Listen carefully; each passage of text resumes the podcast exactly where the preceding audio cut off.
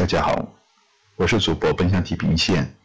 今天给大家讲个故事：小松鼠与小乌鸦。从前有一只勤快的小松鼠和一只好吃懒做的小乌鸦，他们俩是非常要好的朋友。眼看秋天马上就要离开，冬天就要到来了，寒风刺骨。分期血压，小松鼠在四处寻找食物，小乌鸦却躺在床上悠闲的看着电视，吃着去年剩下的一点食物。小松鼠路过小乌鸦家，看见小乌鸦还在玩，于是对小乌鸦说：“小乌鸦，你怎么还在玩呀？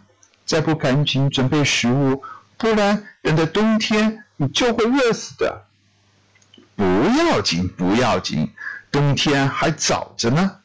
小乌鸦慢条斯理地说。小松鼠摇摇头走了。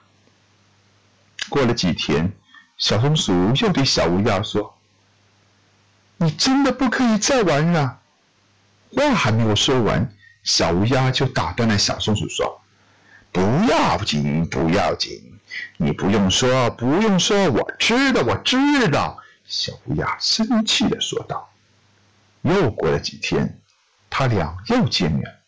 小松鼠还没开口，小乌鸦就不耐烦地说：“我不想听你说话，真烦人。”小松鼠只好悻悻然地走开了。转眼冬天来了，冷风习习，小草都枯黄了，大树爷爷也没了头发。小松鼠在家里吃着可口的食物，小乌鸦却只能饥肠辘辘地待在家中，瑟瑟发抖。没多久，小乌鸦因为饥寒交迫，凄惨地饿死了。春天又来了，小松鼠愉快地在森林里玩耍，而小乌鸦却再也不能出来了。我的故事讲完了，希望大家能够喜欢。我是主播奔向地平线。